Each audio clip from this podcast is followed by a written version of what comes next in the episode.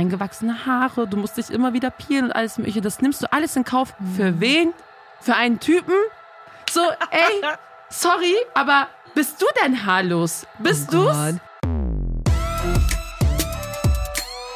Chai Society.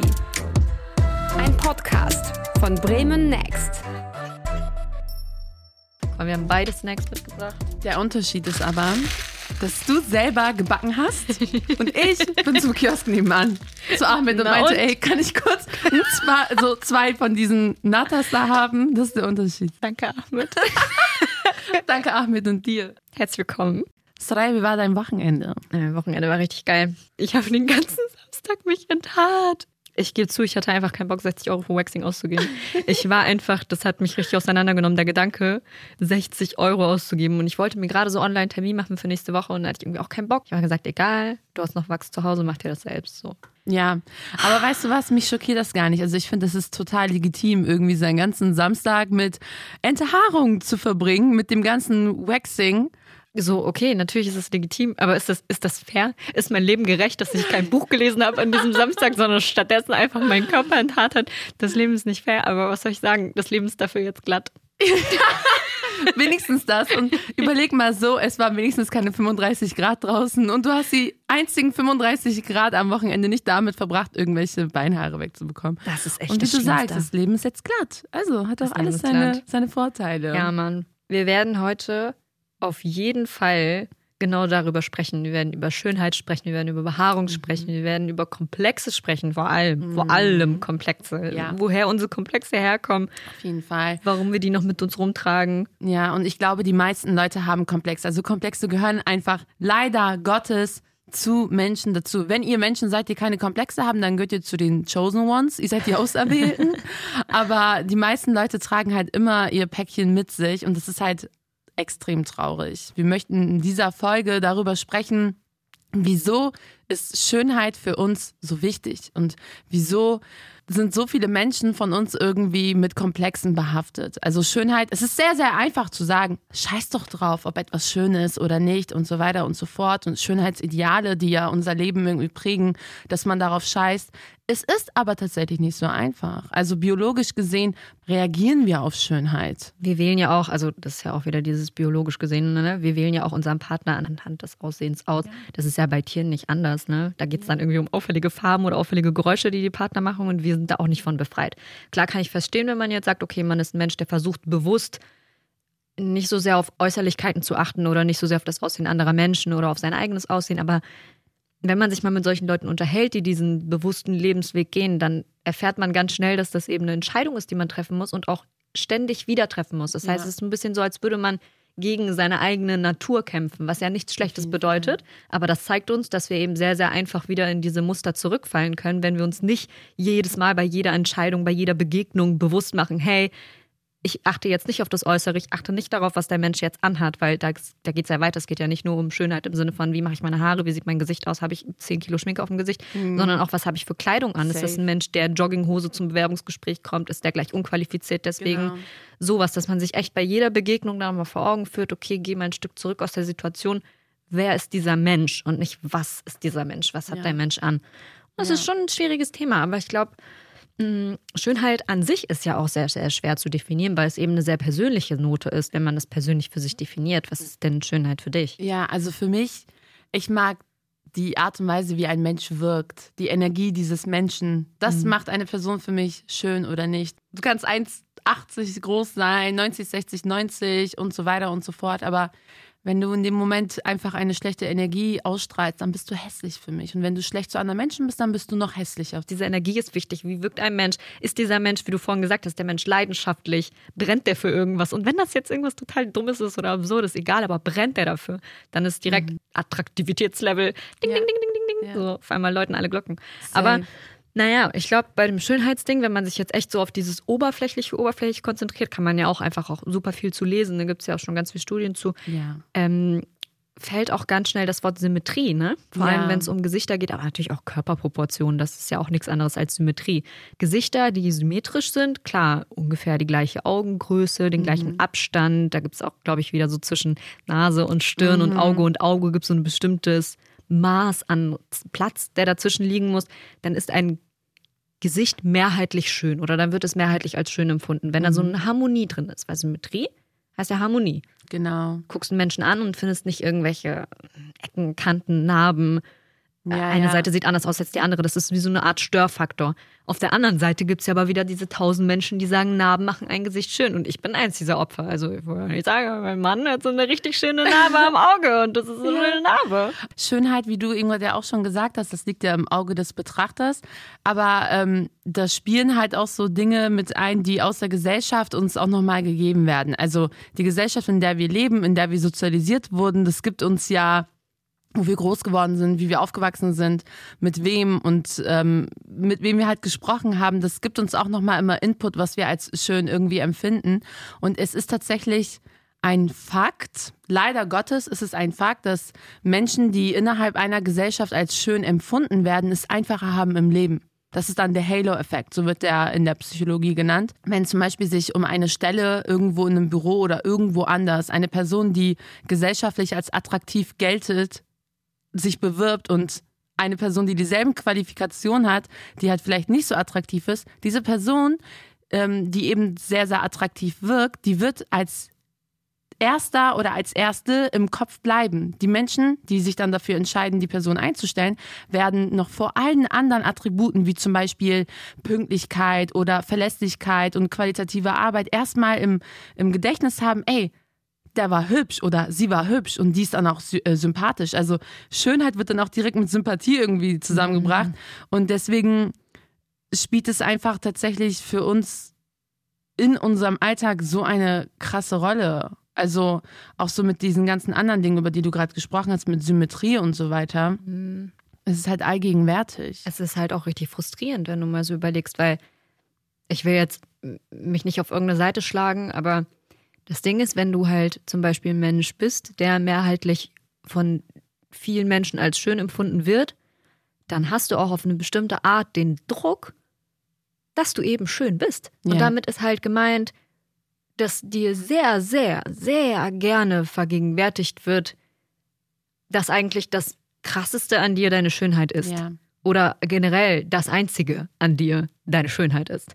Und wie wir alle wissen, ist ja diese klassische Schönheit vergänglich im Sinne von, es kommen bestimmt auch wieder Leute, die sagen, je älter man ist, umso schöner wird man. Na, na klar, aber wenn wir jetzt von so ganz pauschalen Dingen ausgehen wie straffe Haut oder was auch immer, dieses gewisse Strahlen, was einfach junge Leute haben und so, natürlich wird man dann älter und irgendwann sind diese Dinge passé. So.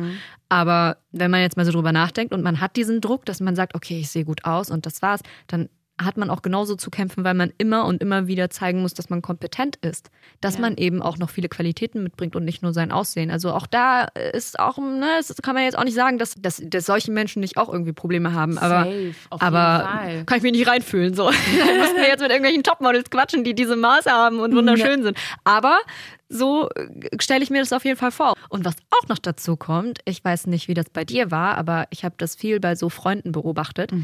Mm, Freunde von mir, die wirklich, alle meine Freunde sind schön, muss ich euch sagen, aber Freunde von mir, die wirklich, wirklich, wirklich hübsch aussehen und, und weiß ich nicht, wie man das formulieren soll, aber Freunde, die sehr, sehr schön sind, bei denen ist es auch ganz oft so, dass Frauen untereinander mega, mega asozial zueinander sein können. Ja. Also, dass diese Frauen irgendwie sich nochmal beweisen müssen, dass sie nicht eingebildet sind. Mhm. Das habe ich auch schon erlebt. Dass, Wie meinst du das? mh, dass zum Beispiel Frauen, eben besonders schön sind, dass denen dann vorgeworfen wird, ja, die wissen ja, wie schön die sind. Ja, die sind doch eingebildet.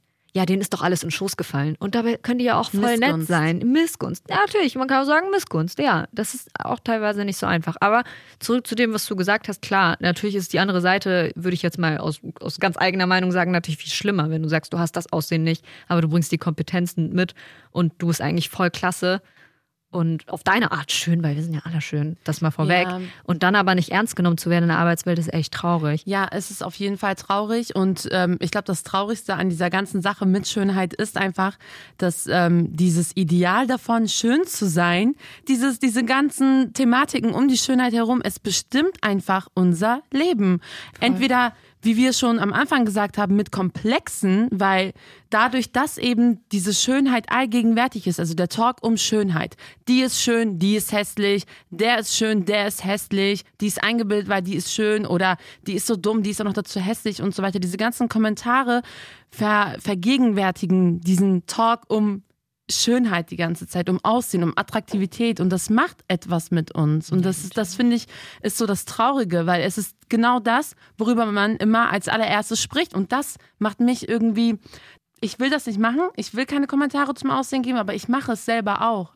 Ich verstehe auch auf eine Art, wo das herkommt, also das fängt ja schon sehr, sehr, sehr früh an. Also das ist ja, wir wachsen ja alle damit auf. Ich will jetzt auch nicht ich will jetzt auch nicht sagen, dass das ein Mädchending ist. Ich glaube, dass Jungs eigentlich auch sehr viel damit zu kämpfen haben. Ich kenne das zum Beispiel äh, von meinen Cousins. Mhm. Ich habe ähm, vier Cousins, die äh, helles Haar haben und blaue Augen und alle waren immer so, oh, die haben so Engelslocken, wenn die so lang sind, dann sehen die aus wie Mädchen. Ja. Und auch das, selbst das ist ja auch schon wieder so nicht böse gemeint, aber selbst das prägt einen. Deswegen, ja. also will ich da nur einmal klar machen, dass es halt nicht so ist, dass es nur Mädchen betrifft, aber vor allem Mädchen kriegen ja sehr, sehr, sehr, sehr oft zu hören, so, hey, ja, oh, du bist so wunderschön, oh, du bist so hübsch, oh, du bist so niedlich, oh, du siehst aus wie deine Mama, du bist so wunderschön. Und bei Jungs halt eher so, oh, du bist aber stark und du bist aber so und so und du bist ja, aber ja, schlau ja, und du bist aber toll in der Schule.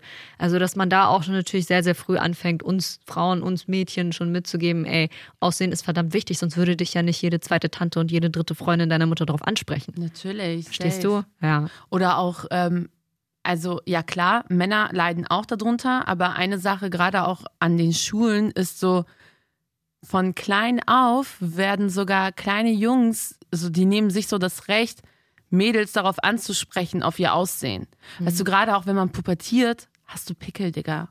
Zeig mir einen Menschen, der keine Pickel hat. So, okay, ich hatte damals keine Pickel, ich habe die ab 25 bekommen.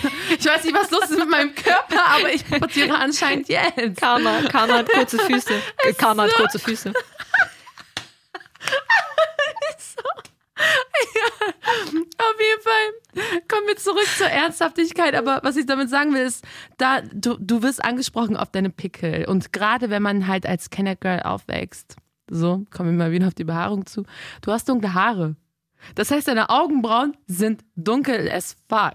So, ne? und vor allem ihr, ich sag jetzt mal ihr, weil Leute, die mich kennen, wissen, ich habe eher, eher nicht so viele Augenbrauen in meinem Gesicht, aber nicht so genau aber, Aber so Leute mit dunklen Haaren, ne, ey, diese Augenbrauen hattet ihr schon immer. immer. Also bevor Cara Delevingne mit ihren knaller Augenbrauen gekommen ist und gesagt hat, ey, das ist übrigens auch schön, buschige Augenbrauen zu haben. Mh, schon lange, lange, lange vorher hattet ihr diesen Struggle. Ey, so hart. Weißt du, da kommt irgendeine Engländerin und das Einzige, was sie vielleicht an Haaren an dem Körper hat, ist an ihren Augenbrauen so.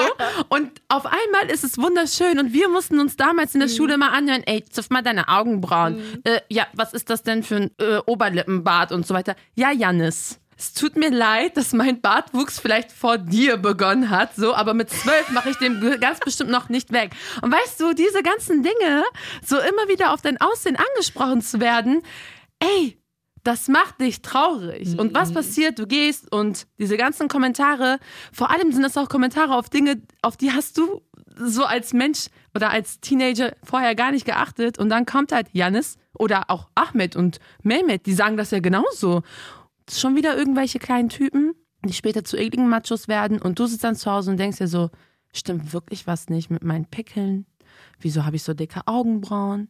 Sollte ich mir jetzt mit zwölf echt schon so meinen Bart wegmachen, der ja einfach nur fast gar nicht zu sehen ist, einfach nur weil es ein bisschen dunkler ist.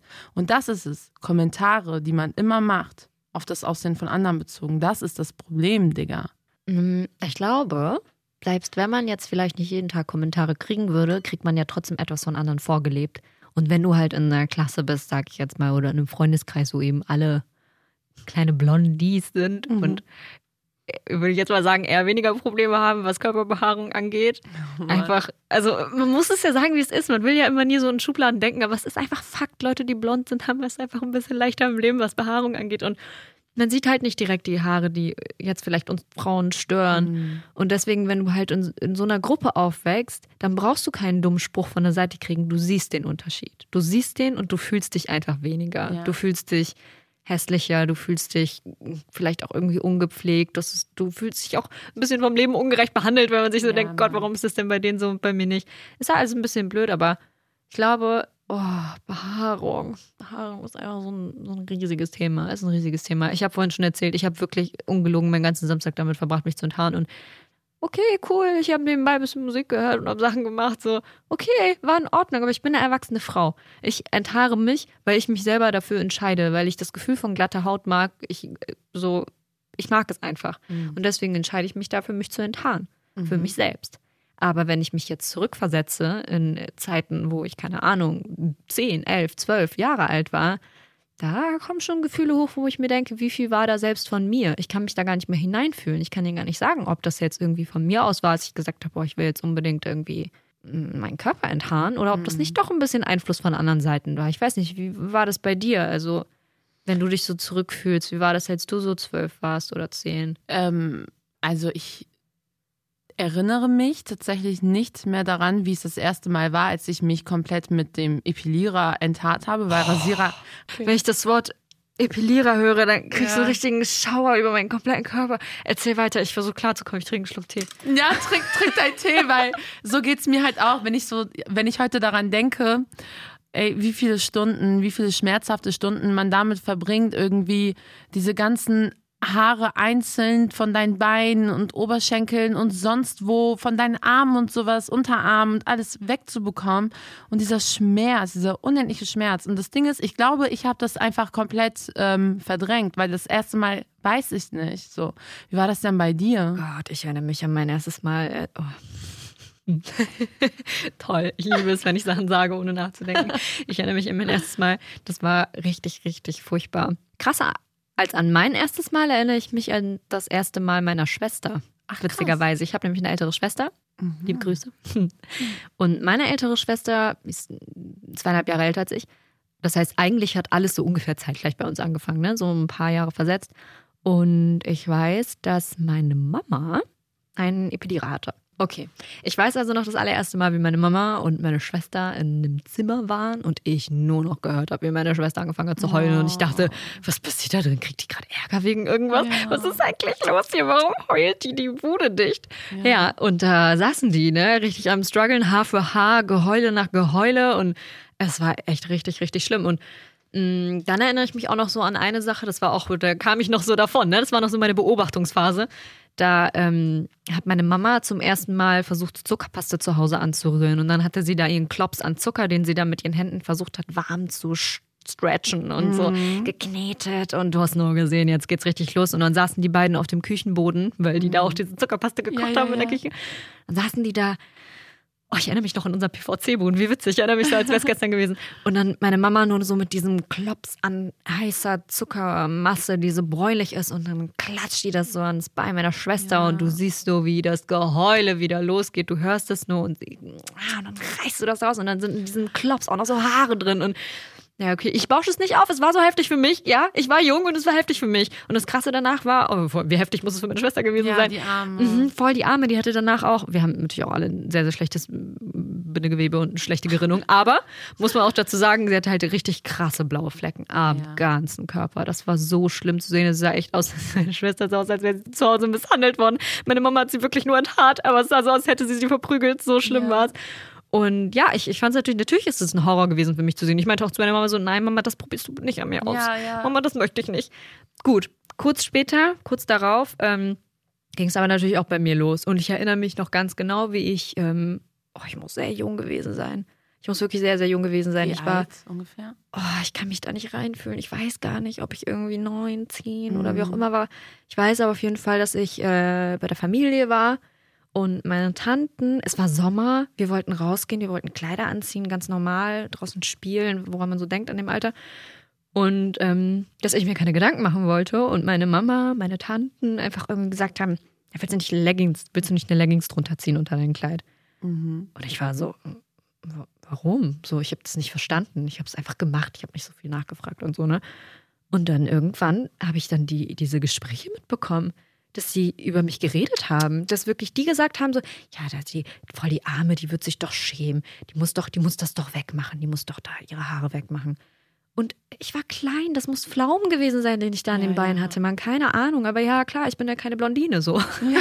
Und ich weiß nicht, also es war richtig frustrierend, das zu hören und auch, dass sie über mich reden. Das war für Mm. mich auch schon so, ja, okay, ich muss es wohl irgendwie wegmachen, ne? Und dann erinnere ich mich an mein erstes Mal mit dem Epilierer. Uiuiui, Mm. uiuiui. Ich weiß gar nicht, was ich dazu sagen soll. Es war so schlimm. Es war echt so, ich saß da und hatte diese Maschine und meine Mama wollte es an mir machen und es hat so weh getan und dann war ich auch wieder voll sauer auf sie und dann habe ich sie rausgeschmissen aus dem Zimmer und gesagt, Ja. ich mach das selber und dann saß ich da und habe geheult und den ganzen Tag versucht, ein halbes Bein zu epilieren. Haar für Haar für Haar und es Ja. hat wehgetan ohne Ende und ich dachte so, nein. Ich weiß noch ganz genau, ich habe ein halbes Bein geschafft, so bis zum Knie, nur eine Seite, wie ein. Oh Opfer Mann. und habe gesagt, nein, ich ziehe den ganzen Sommer lange Hosen an. Also Und das war's für mich. krass, hast du es auch komplett durchgezogen? Ich habe das durchgezogen. Also auf jeden Fall einen Sommer habe ich das durchgezogen, weil ich mich an diesen Schmerz, dieser Schmerz Mhm. war un, un, unfassbar für mich. Naja, und dann irgendwann ey, wurde ich natürlich trotzdem älter. Ne? Also ich habe diese, diese Protest, feministische Protestphase, die ich hatte, hat nicht lange gehalten. Und Das war zu einer falschen Zeit das war einfach. zu einer falschen? Zeit. Ja, äh, heute wäre ich die neue Greta Thunberg des, des, des Die Haarfeminismus. libanesische Greta. Ja, und dann, keine Ahnung, ich wäre auf jeden Fall aktivistisch unterwegs. Und dann habe ich, ähm, ja, irgendwann äh, habe ich mir heimlich einen Rasierer gekauft. Ah, ja, da ist es wieder das Ding, ne? Heimlich. Weil Ich Mama darf das nicht wissen. Nein, So. weil meine Mama mir klar gemacht hat, äh, meine Mama hat das natürlich nicht böse gemeint, das ist ja ein Mythos, den meine Mama sich nicht ausgedacht. Der kommt ja auch nicht von irgendwoher. Es ist ja schon so, wenn man Haare rasiert, also frisch abhackt sozusagen, Ja, ja. dass dann diese neue frische Spitze, die rauskommt, das kennt man ja, wenn man seine Haare auf den Kopf schneidet, dass die halt sehr frisch und sehr gesund sind und dann eben Ja. auch sehr hart, sehr stark. Und deswegen kommt einem das so vor. Naja, wie auch immer. Auf jeden Fall habe ich dann von meiner Mama immer gesagt bekommen, meine Mama, erwachsene, erfahrene Frau, weiß, wie es ist, weiß, wie schön zart die Haare rauskommen, wenn man sie eben nicht rasiert. Naja, nein, alles bloß nicht rasieren. Bleibt ja nicht mehr viel über, als gequält werden durch Epilierer oder gequält werden durch Zuckerpaste. Aber naja, ich, gar keinen Bock auf Haare, aber auch gar keinen Bock auf Schmerzen und irgendwie habe ich auch meinen Alltag und andere Probleme in diesem Alter. Und dann, Natürlich. ja, keine Ahnung, bin ich gegangen, habe mir einen Wegrasierer geholt, ne? Und?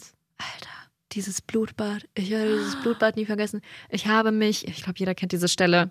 Ich habe richtig Phantomschmerzen, wenn ich daran denke. Ich habe meinen äh, Unterschenkel rasiert. Alles gut gegangen, alles super, alles toll. Und auf einmal habe ich so diese hintere Stelle, wo die Ferse anfängt. Ja, weißt oh du, mein Mm, richtig Phantomschmerzen. Ja, Ne? ich kenne die Stelle, Digga. Mhm, genau, und da habe ich mich halt reingeschnitten mit der Klinge von diesem Helmwegrasierer und Oh Blutbad, Alter. Und ich war da und meine Mama klopft schon so an der Tür, weil sie halt ins Bad wollte. Und ich war so, Oh Mann. ich bin am Arsch. Ich blute nicht nur hier, ich verblute nicht nur. Jetzt Ja. krieg ich auch noch Ärger von meiner venezolanischen Mama, weil ich einen Rasierer benutzt habe. Oh Gott, alles nur wegen fucking Haaren, Digga. Ich dachte, ich sterbe an diesem Tag. Ich bin nicht gestorben, ich bin auch nicht verblutet zum Glück. Oh Mann. Aber das war echt schlimm. Ich habe die ganze Zeit versucht, so ein Pflaster zu suchen, habe so an diesem Medizinschrank gerüttelt und ah, naja, wie auch immer. Ich habe mich halt verarztet und ich weiß auch, dass meine Mama irgendwann sowas, auch diese Kackstelle, ne, die kannst du ja auch nicht verstecken. Und sie immer so, was denn. Pflaster da? Und ich so, ja, eine Blase. Ja, war voll schlimm. Naja, lange Rede, kurzer Sinn. War auf jeden Fall nicht so geil. Warum habe ich es heimlich gemacht? Ich habe es auch sehr, sehr lange heimlich gemacht. Irgendwann, Mhm. meine Mama hat es rausgefunden und ich glaube, irgendwann hatte ich auch einfach keinen Bock mehr, habe ihr es einfach erzählt und wir haben uns gestritten und das, ah, das ist halt ein Klassiker irgendwie, ne? Ist ein Klassiker. Ja, aber weißt du, was äh, mir die ganze Zeit eingefallen ist, als du das erzählt hast, alles? Weil das war ja sehr bildlich auch und so präsent immer noch in deinem Kopf. Klar. ähm, dass es so ein großes Ding ist für Frauen, für heranwachsende Frauen, diese Haarlosigkeit, Digga.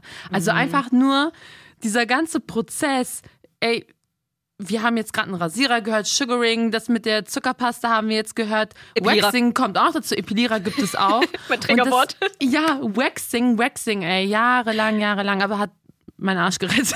Ey, ganz ehrlich, es hat auch mein Arsch wortwörtlich gerettet. Das hat mich auf jeden Fall richtig gerettet, weil, ey, das ist das Beste, was es gibt. Also ich will natürlich keine Werbung machen, wir wollen auch, um, um Gottes Willen, wir wollen auf jeden Fall nicht sagen, ihr müsst euch enthaaren, um schön zu sein, aber wir müssen sagen, wie es ist. Es hat auf jeden Fall auch meinen Arsch gerettet, weil Waxing ist das Beste, was mir passieren konnte. Es tut gar nicht so sehr weh, es ist halt warmes Wachs und die Poren gehen auf, Haare gehen weg, die Haare kommen wirklich mega zart raus. Ich mache es jetzt seit Jahren und habe dadurch auch an wirklich vielen Stellen gar keine Haare mehr. Also Ja. für Leute, die wirklich Safe. enthaart sein wollen und uns gerade in diesem Moment hören und ihr habt es noch nie probiert, weil ihr irgendwie Angst habt oder so, macht es. Macht es wirklich. Also es war für meine Haut so krass gut, nachdem ich halt meine rebellische Phase mit meinem Rasierer hatte und zwar immer irgendwie keine Haare am Körper hatte, aber dafür echt von Ras Rasierpickel bis Wunden bis Ja, ja. Wunderhaut, echt voll schlimm alles.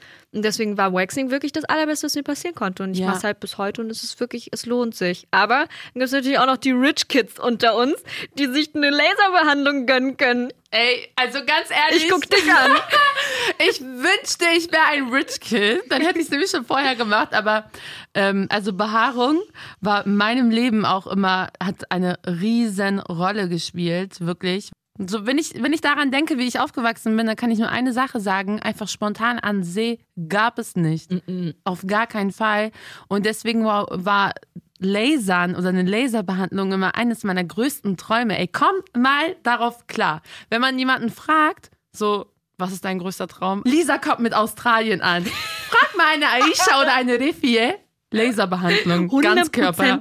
100 Prozent, Mann. Alter, ich habe in einem Alter, wo ich wahrscheinlich noch überhaupt gar nicht an Ehe und sonst was gedacht habe, immer gesagt, bis ich geheiratet habe, habe ich eine Genau. Laserbehandlung durch. Bis ich geheiratet habe, habe ich eine Laserbehandlung durch. So wie dumm kann man eigentlich sein? Ich bin emanzipierte Frau, ich arbeite, ich habe studiert, ich, ich bin. Ich bin eine Person, ich bin eine ver- verdammte Person. Aber nein, mein Ziel war es, irgendwann eine Laserbehandlung zu machen. Ja, aber weißt du, was das zeigt? Dass eines der größten Schönheitsideale für Kennet Girls oder alleine auch für, für, für Frauen auch, ne? nicht nur für Kennet Girls, aber diese Haarlosigkeit. Aber Ja. jetzt kommt's nämlich Mhm. nur ab Hals runter. Nur Stimmt, ab ja. Hals runter, weil wenn es dann wieder Richtung Hals oben geht, Ja. bin ich am Arsch und du nicht. Weil ich bin nämlich dieser Mensch, der vielleicht drei, vier Augenbrauen hat. Ich war auch so, ich hatte als Baby gar keine Augenbrauen. Nein, nein, Ich hatte, doch, ich hatte als Kind wirklich, ich hatte, hatte sehr, sehr helle bis wenig Augenbrauen und irgendwann habe ich dann welche bekommen und jetzt, ja, ich zeichne mir die ein bisschen nach. Und das ist halt das Ding. Also ich habe halt weder äh, krasse Augenbrauen noch diese wunderschönen, langen, dichten, schwarzen Wimpern, die ja zum Glück sehr, sehr viele von euch haben und die Ja. auch wirklich sehr, sehr schön sind, Mashallah, die habe ich nicht, die haben meine ganze Cousine. Und ähm, deswegen, so ist das. Und dann wiederum haben natürlich die andere mit sehr, sehr dunklen Haaren wieder das Glück. ja, aber das ist halt so dieses ähm, sch- zweischneidige Schwert, so, weißt du, weil das Ding ist, auf der einen Seite möchte man diese Haare haben, diese dicken Locken und diese äh, dichten Haare, diese Augenbrauen, aber in demselben Zug möchten viele einfach nicht akzeptieren, dass dunkle Armhaare oder ähm, dunkle Haare an den Beinen und auch hier zum Beispiel der Flaum auf dem Bauch und so weiter, ne? Weil das Ding ist, das gehört dazu. Du kannst nicht wie es ist genau dasselbe wie bei Kylie Jenner. Digga, du kannst diesen fetten Arsch nicht haben und diese fetten Titten, wenn du nicht auch einen Bauch hast. Es sei denn, du gehst zum Doktor. Und genau das ist nämlich auch das mit den Haaren, weil ich habe immer das Gefühl, ähm, jetzt auch gerade durch die Zeiten, in der wir leben, aber auch schon vorher, diese Ästhetik von diesen langen Haaren eben, über die ich gesprochen habe, und diesen dichte, dichte Haare, die wird halt exotisiert von den ähm, Frauen aus dem Nahen Osten, aus ähm, allen möglichen Ländern, wo man halt etwas dunkler ist. Aber in dem Moment, wo es dann darum geht, über die Körperbehaarung zu sprechen, ist, auf, ist es auf jeden Fall ekelig. Und ich finde, die letzten Jahre, klar, hat man da auf jeden Fall eine, Diskussion geführt um Körperbehaarung. Finde ich auch mega, dass es überhaupt geführt wurde. Aber ich finde, an sehr vielen Stellen hast du auch einfach gemerkt, dass sehr oft White Women darüber gesprochen haben. 100 Prozent. Und weißt du, woran du das merkst? Ich habe nämlich gerade selber den Fehler gemacht und gesagt, Hals abwärts und Hals aufwärts. Was ist mit den Haaren an den. Ja. Wangen oder mit den Haaren mh, an den Schulterblättern, Ja. am Hals, am Nacken runter? Wir haben da alle Haare. Ja. Nur halt wird dann eben ganz oft aus der Sicht gesprochen, mh, ja, von, wie du gerade gesagt hast, weißen Frauen, die diese Haare einfach noch nie im Leben bemerkt haben, weil sie sie eben nicht sehen und das Glück haben, dass sie sehr hell sind. Aber Genau. Fakt ist, wir haben sie alle. Und genau darum geht's. Es gibt Frauen, die müssen nicht nur ins Waxing-Studio, um sich irgendwie den Intimbereich glatt zu machen und die Beine und vielleicht die Achseln, sondern den ganzen Rücken, Ja. den ganzen Bauch, Ja. den ganzen Bereich zwischen Brust und Bauch. Ja. Das sind Bereiche, an die denken halt viele von diesen White Feminists nicht. Die sagen, okay, lass wachsen, was wächst. Ich lass mir jetzt heute die Achseln wachsen, Genau. weil ich Bock hab. Genau. So, das ist es nicht. Damit hat es sich nicht. Safe hat es sich damit nicht. Und ich finde, na klar, durch diese Diskussion wurde jetzt, ähm, wurde es dahingehend sensibilisiert, dass Frauen jetzt mit Achselhaaren und äh, Beinhaaren rumlaufen können draußen. Und nicht so stark, so, weil gibt es immer noch nicht viele, aber sie könnten es. Aber ähm, ey, eigentlich liebe ich das, zum Waxing-Studio zu gehen. Du bekommst so viel mit, wenn du dort sitzt und mit diesen ganzen Frauen aus überall aus der Welt quatschst und so. Und weißt du, diese Frauen verbringen Stunden damit, egal wie viel Grad es draußen ist. So, es ist der einzige äh, warme Tag in Bremen. Eigentlich könntest du an den See gehen oder ähm, ins, Schwimmbad. Kannst du nicht, weil du musst ja noch kurz zu ähm, Lübner und dann musst du dir, keine Ahnung, die, die ganzen Haare überall an deinem Körper, an allen möglichen Stellen, die ihr jetzt hier, äh, die, die Leute, die sich das anhören, ihr könnt euch gar nicht vorstellen, an was für Stellen sich diese Frauen die Haare entfernen lassen. Und weißt du warum, Soraya? Und das regt mich am meisten auf wegen irgendwelchen Zuschreibungen von Männern.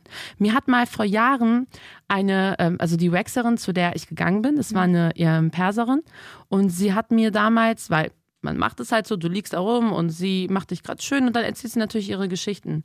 Hat sie mir halt erzählt von einer äh, libanesischen Braut, die die vor mir gekommen ist. Und es hat anscheinend richtig lange gedauert bei ihr, weil sie halt Braut, sie muss komplett haarlos sein, so, ne? Mhm. Und dann hat sie mir erzählt, dass das Mädchen schon so richtig Angst hatte vor der Hochzeit, weil sie dann halt meinte, ja, ich muss auf jeden Fall überall an meinem Körper die Haare entfernen lassen, weil ähm, wenn sie sich halt mit dem mal getroffen hat und er irgendwo so ein dunkleres Haar gesehen hat, hat er sie halt direkt fertig gemacht. Oh Wie, "Ih, du Gott. bist ja richtig eklig, du bist richtig dreckig, was ist das denn? und den richtig hat sie- ungepflegt. Und den hat sie geheiratet? Den hat sie geheiratet, ist eine ganz andere Geschichte. Aber allein schon, weißt du, du gehst dahin mit dem Gedanken, dein Typ soll kein einziges fucking Haar an dir sehen. Du gibst hunderte von Euro aus und weißt du, klar, Waxing ist für Haut tausendmal besser als rasieren, aber auch durch das Waxing kriegst eingewachsene Haare, du musst dich immer wieder peelen und alles mögliche. Das nimmst du alles in Kauf. Für wen? Für einen Typen? Nur damit er sagt, so, ey, sorry, aber zum Glück bist du haarlos, so, Digga. Bist du denn haarlos, Ahmed? Bist Oh du's? Äh, Ich will jetzt nicht sagen, aber an dieser Stelle werde ich eine kleine Sache droppen. Ich kenne Menschen, die sich nicht trauen, zum Waxing zu gehen, um sich ihren Rücken zu enthaaren. Äh, Oder die Brust. Das sind wahrscheinlich Männer, oder? Vielleicht. Vielleicht ein ganz bestimmter Mann. Aber das ist das Ding. Das ist der Deal. Da sitzt du dann und denkst, ach so, alles klar. Es ist nicht Ja. nur so, dass wir Kinder auf die Welt bringen, wenn wir wollen und Dinge machen können mit unserem Körper, sondern wir nehmen auch Schmerzen in Kauf. Wir Ja. sitzen da und beißen die Zähne zusammen und sagen, egal, denkt ihr, das tut uns weniger weh? Nein, Ja, ja. nein. Der Gedanke, der euch gerade so kalt den Rücken runterläuft, wie sehr das wehtun muss, sich den Rücken zu enthaaren. Jetzt überleg mal, was für Stellen wir uns alle enthaaren so, müssen. Ist so. Was für äh, besonders reizvolle Stellen mit sehr viel Nerven und sehr viel Schmerz empfinden. ja, Mann. So, aber okay, entscheidet ja jeder für sich selbst im Endeffekt. Aber auch das, was du sagst. Eine Sache sind natürlich die Männer, die irgendwie so blöde Sprüche machen oder einem das Gefühl geben, man müsste bestimmt auf eine bestimmte Art und Weise sich, man müsste einfach so aussehen, wie man aussieht, haarfrei sein, um schön zu sein. Das ist eine Sache. Eine ganz andere Sache ist aber, wenn man an den See geht oder schwimmen geht und das Gefühl hat, die Leute gucken einen Ja. an. Also nicht nur Ja. Männer, sondern auch Frauen. Weißt Ja. du? Ich weiß zum Beispiel noch ganz genau, hm, keine Ahnung, ich wollte mit Freunden schwimmen gehen oder so und für mich ist dann klar, wenn wir uns um zwölf treffen wollen, um noch richtig viel Mittagssonne abzubekommen, um braun zu sein, weil braun ist natürlich auch schön, gehört auch zu diesen Schönheitsidealen. Ich liebe es, ich liebe es, braun zu sein. Aber ähm, Ich mag das auch sehr gerne. es ist wirklich schön. Ich fühle mich gesund, ich fühle mich frisch, ich habe das Gefühl, ich habe meine normale Hautfarbe wieder zurück. Ja, und vor allem ist es für mich halt Sommer. Ja, und deswegen, wenn man dann um zwölf sich treffen will, um irgendwie da zu sein, bedeutet das für uns aber. ja, schön. Wenn du eine arbeitende Frau bist, die die ganze Woche vorher keine Zeit hatte, dann musst du halt dann gerne mal um 9 Uhr aufstehen und erstmal Ja. deinen ganzen Körper enthaaren. Und ich weiß noch ganz genau, damals, als ich mich noch rasiert habe, war es noch krasser oder epiliert habe, dass du dann halt aufstehst, dich erstmal enthaarst, okay, dann siehst du vielleicht irgendwie glatt aus und alles ist super und alles ist toll und du kannst ein Bikini tragen. Ja, Problem ist, dann gehst du in dieses fucking Chlorwasser Ja. und auf einmal brennt nicht nur alles, Oh. sondern wird auch noch alles rot. Und dann sitzt du da wie ein kleiner Fliegenpilz. Ja, und das ist halt richtig, richtig kacke. Das heißt, der Struggle, der fängt von vorne an, hört Ja. von hinten auf und das ist einfach alles nur schrecklich. Also es ist Ja. echt nicht schön. Aber wie gesagt, es wird ja auch einen Grund haben, warum wir selber das schön finden. Das ist ja ein bisschen auch mit diesem Körperbild, das ist ja nichts anderes. Das ist ja auch, wird uns ja auch zugeschrieben durch Medien, Klar. durch Mitmenschen, durch unsere Familie, durch Ja. Leute, durch Leute, die uns wichtig sind. Also nicht nur Leute, die uns anfeinden oder dumm angucken oder irgendwelche Sprüche machen, sondern auch Leute, die wir mögen, Leuten, zu denen wir hinaufschauen.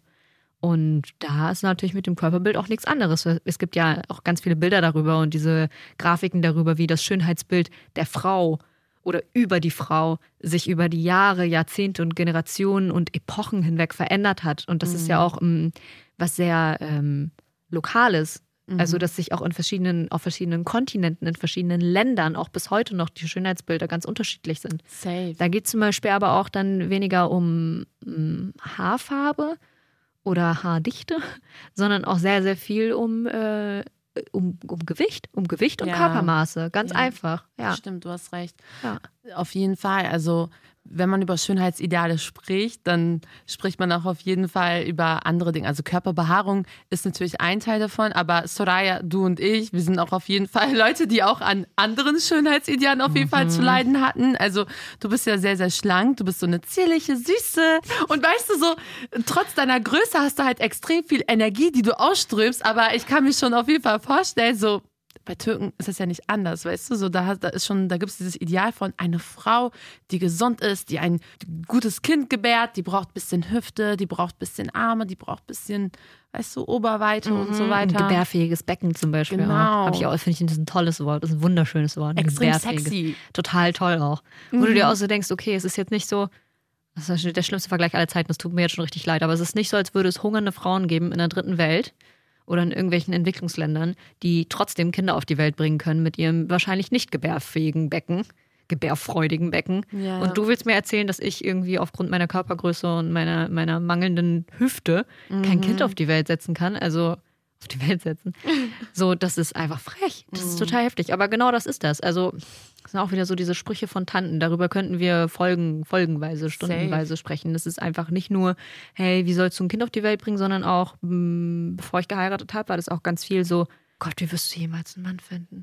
Oh, du musst mehr essen. Du musst mehr essen. Wo du dir denkst, hä?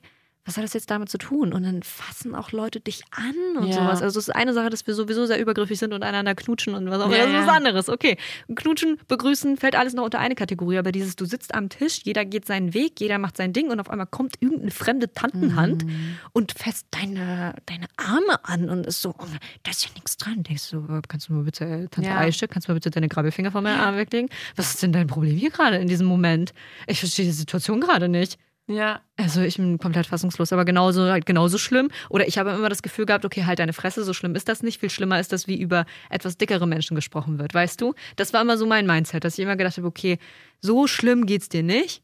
Dickere Menschen haben es einfach noch 100 Millionen Mal schlimmer als ich und über die wird noch mal krasser gelästert. Über die wird gesagt, die werden sowieso nie einen Mann finden. Das heißt, ich habe mich selber dann oder meine eigenen Komplexe immer so ein bisschen runtergespielt und gedacht, okay, komm, halt deine Fresse. So, so ja. schlimm hast du es nicht. Ey, ja, also kann, ich kann deinen Gedanken dann schon verstehen, weil na klar haben das ähm, etwas dickere Menschen auf jeden Fall schwerer, weil sie öfter darauf angesprochen werden. Aber trotz allem ist das, was diese Tanten mit dir gemacht haben, ja real. Also diesen Komplex oder dieses Unwohlsein. Auch wenn du zum Beispiel vielleicht nicht durch die Welt gegangen bist und dir gedacht hast, oh nee, ich bin zu dünn, ich bin zu dünn.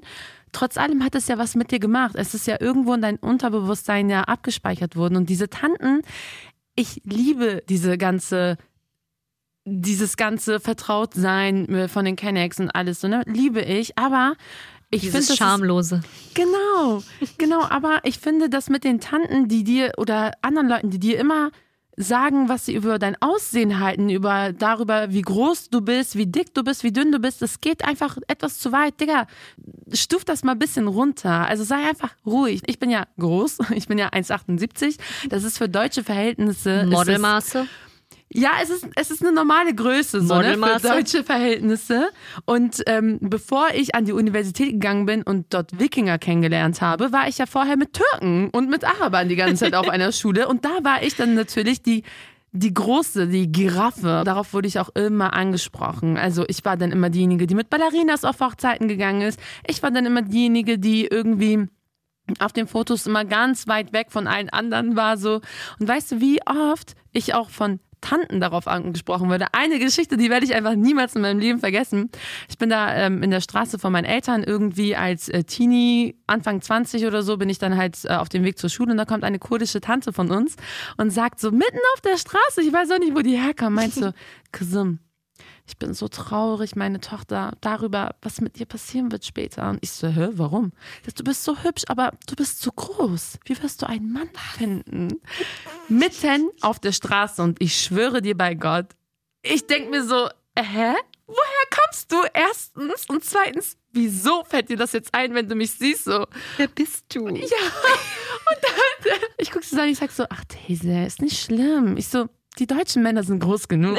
Ich bin Deutschen. Und dann meinte sie so, oh, der ist da voll. Und ich sag so, ja, Digga, ab jetzt nur noch solche Antworten, weil Ja. weißt du, das ist dann dieser Clash of Schönheitsideale. An der Uni, Mhm. voll, wow, Refie, du bist so groß und so schön. Und dann bei den Türken wirst du die ganze Zeit nur fertig gemacht. Deswegen Ja.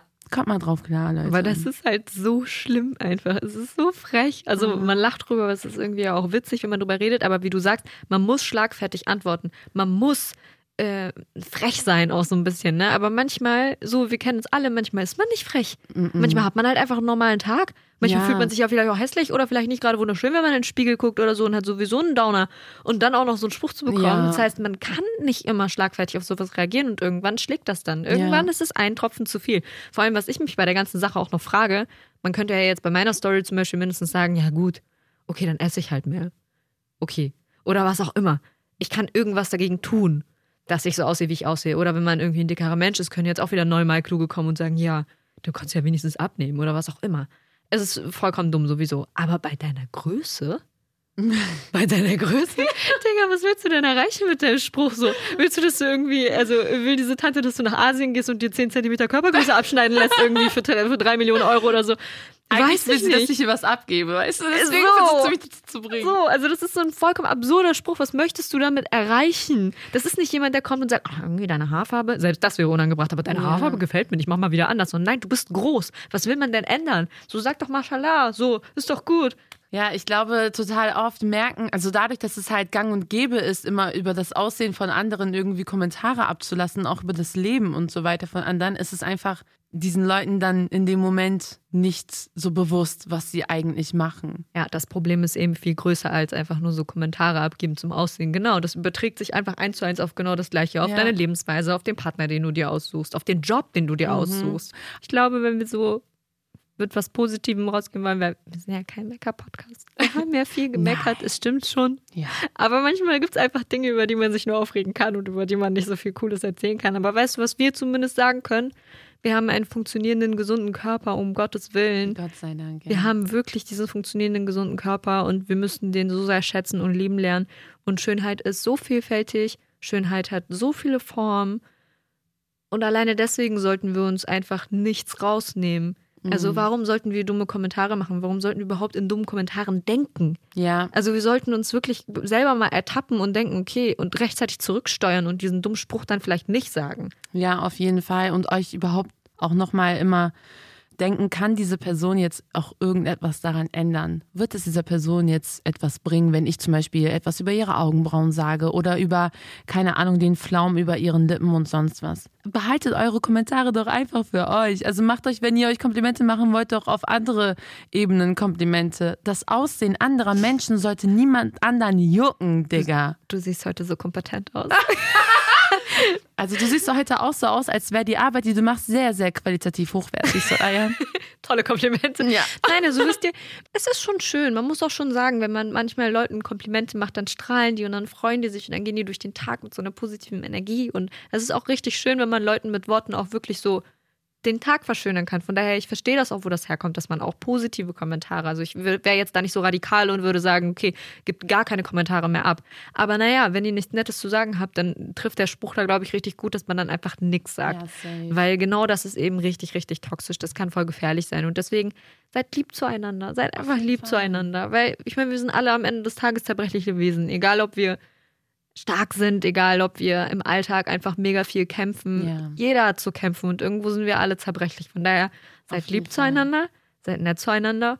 Verurteilt einander nicht aufgrund des Aussehens, weil Mhm. man weiß nicht, welcher, welchen Krieg der Mensch kämpft. Ist so. Es ist wirklich so. Also auch, ja, man muss einfach vorsichtig sein mit seinen Worten. Worte bewirken so viel. Also wenn du alleine an dein 13-jähriges Ich zurückdenkst und ich an mein verblutendes, 13-jähriges Ich in der Badewanne. Oh Mann, Wenn wir ey. einfach mal zurückdenken, wie hilfreich das gewesen wäre, dann hätten uns damals viel mehr Leute gesagt, so ey, Ja, auf jeden Fall. das ist alles gar nicht so wichtig, es gibt so viel wichtigere Dinge im Leben Ja, und ja. weniger Sprüche wären echt richtig, richtig toll gewesen. Aber jetzt hätte Fahrradkette, wir können uns ja aufs Heute konzentrieren. Was Auf können wir denn Fall. heute tun? Ja, also ein Tipp, den ich auf jeden Fall ähm, habe, ist der Instagram-Feed. Ey, Uh ja. macht euch einen richtig geilen Instagram-Feed. Also folgt so Seiten, die irgendwie nicht durch, durch die Filter schon richtig entstellte Influencer ähm, tr- durchtränkt sind, sondern mit so richtig schönen Künstlerinnen und Künstlern, mit Seiten, wo ihr merkt, okay, das sind natürliche Menschen, die irgendwie diesen Filterwahn nicht so hinterherrennen, so weißt du, und wie zum Beispiel I don't know, Girl Grace ist zum Beispiel eine Seite auf Instagram, liebe ich. Und Moshtari Hilal, eine Künstlerin, die Oh. gerade mit der Körperbehaarung Ja. oder mit diesen ähm, vermeintlich großen Nasen oder mit, ähm, mit äußerlichen Attributen, die innerhalb unserer jetzigen Gesellschaft als nicht schön angesehen werden, damit spielt sie auch sehr viel mit Herkunft und genau, also ich Schön. liebe ihre Kunst. Auch richtig, also Diversität wird doch einfach so groß geschrieben. Also diese Kunst berührt einen. Wenn es euch nicht berührt, dann stimmt irgendwas mit euch nicht. Das ist echt richtig schön. Und auch allgemein, also ihr findet bestimmt auf Insta noch eine Menge andere Seiten. Ich glaube, entweder wenn diese Folge rauskommt oder bevor diese Folge rauskommt, wollen wir auf jeden Fall mit dieser coolen Fragefunktion auf Insta euch mal fragen, was ihr für coole, empowernde Ja, Profile auf Insta kennt, weil Safe. ich glaube, man lernt nie aus. Und bei mir ist es schon so, dass ich jetzt sagen würde, ich habe seit einem Jahr oder so, auf jeden Fall seit einer längeren Zeit, auch mir wirklich mein, mein Feed so dicht geballert wie möglich mit irgendwelchen Profilen, die mir wenigstens coole Messages geben. Ich habe gar nicht mehr so viele Menschen auch in meinem Feed, also viel mehr so Sprüche und irgendwelche Sachen, die mir ein gutes Gefühl geben. Und da muss einfach jeder für sich selber wissen, was er braucht. Jede einzelne Profilempfehlung ist für uns auch Gold wert. Von daher Ja, schickt Fall. uns gerne, schickt uns gerne positive Menschen und Ja. auch gerne Künstlerinnen und Künstler. Also es Ja, ist echt, man kann echt ziemlich viel aus dem Insta machen. Auf jeden Fall. Und wenn ihr euch jetzt denkt, ey, ich habe trotzdem Bock, meinen ganzen Körper wie die 15-jährige verrückte Riffi jetzt zu enttarnen, Oder die 22-jährige Soja von Samstag. genau, dann denkt immer daran, Leute. Immer, immer peelen. Eingewachsene Haare sind scheiße. Zucker. Brauner Rohrzucker. Ey. Olivenöl. Safe mache ich auch immer. Aha. Bringt extrem viel. Ja, und günstiger als jedes Peeling, was ihr euch kaufen Ja, könnt an dieser Mann. Stelle. Also Werbung für Lebensmittel. ja. Wobei, mal gucken, ob ihr wegen Corona noch irgendwas in eurem Supermarkt findet. Okay, tschüss. Ja, So, ciao, Leute. seid nett zueinander. Wenn ihr uns eine Nachricht schreiben wollt, schreibt uns auf Insta oder schreibt uns auch eine E-Mail. Könnt uns auch eine E-Mail schreiben auf chaisociety.bremennext.de. Genau. Ich glaube, das war's. Ja, eine Sache will ich noch sagen, Leute. Ihr wisst, das ist die dritte Folge. Wir sind noch sehr, sehr neu in diesem Podcast-Game. Deswegen teilt uns mit euren Freunden, teilt uns auf Instagram oder auf allen anderen Apps, die ihr habt und taggt uns auch auf jeden Fall. Und wir freuen uns immer wieder über euer Feedback und über euren Support. Wir lieben euch.